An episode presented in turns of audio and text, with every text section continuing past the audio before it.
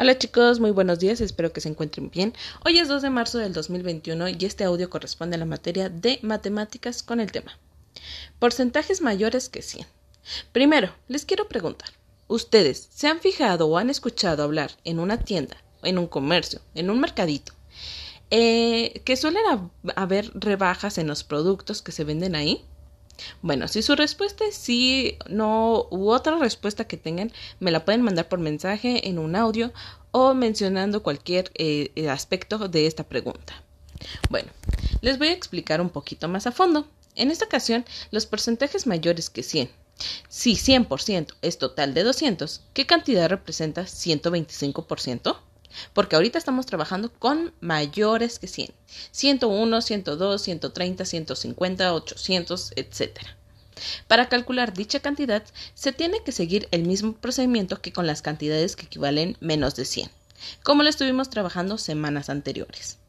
De primero, tenemos que multiplicar el 125 por 200. En este caso, del ejemplo que les mencionaba, si 100% es el total de 200, para representar el 125, pues tendremos que multiplicar. 125% por 200, 125 por 200, que esto nos daría eh, un total de 25.000 y este resultado se va a tener que dividir entre 100, que sería la regla de 3, 125 por 200 entre 100. Por lo tanto, eh, nos daría un total de 250 que 250 entonces es el equivalente de 125% del 200 del primer número que obtuvimos.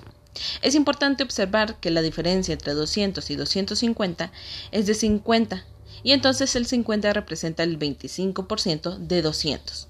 Porque si dividimos es, en esta ocasión el 200 entre 50, pues nos va a salir en cuatro partes. Entonces ese, esas cuatro partes es un 25%, que 25 más 25 más 25 más 25 nos va a dar 100. Entonces, así pues, 250 es equivalente a 100% más 25%, que es igual a 125%, o 200 más 50, que es igual a 250.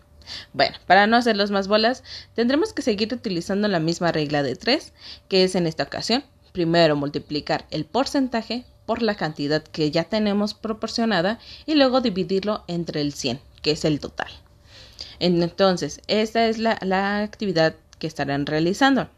Es la actividad número uno, la 1 la uno que dice, con el siguiente problema los estudiantes responderán a cuestionamientos después de explicar el tema, que ya, ya los hice.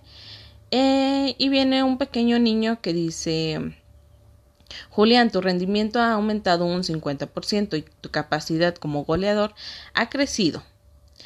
Es un, en un 40%. Muchas felicidades. Y también se menciona algo sobre Elena.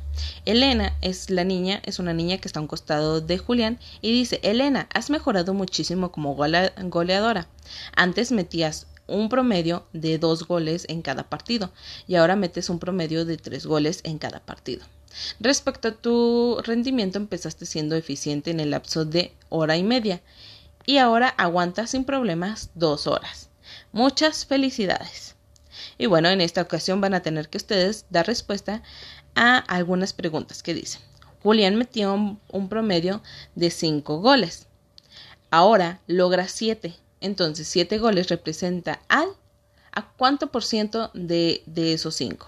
Ustedes van a tener que identificar si es 150, si es 125, si es 140, etcétera. Los pueden unir o los pueden escribir en, en la línea que ahí se menciona. Cualquier duda que tengan, estaré al pendiente de WhatsApp.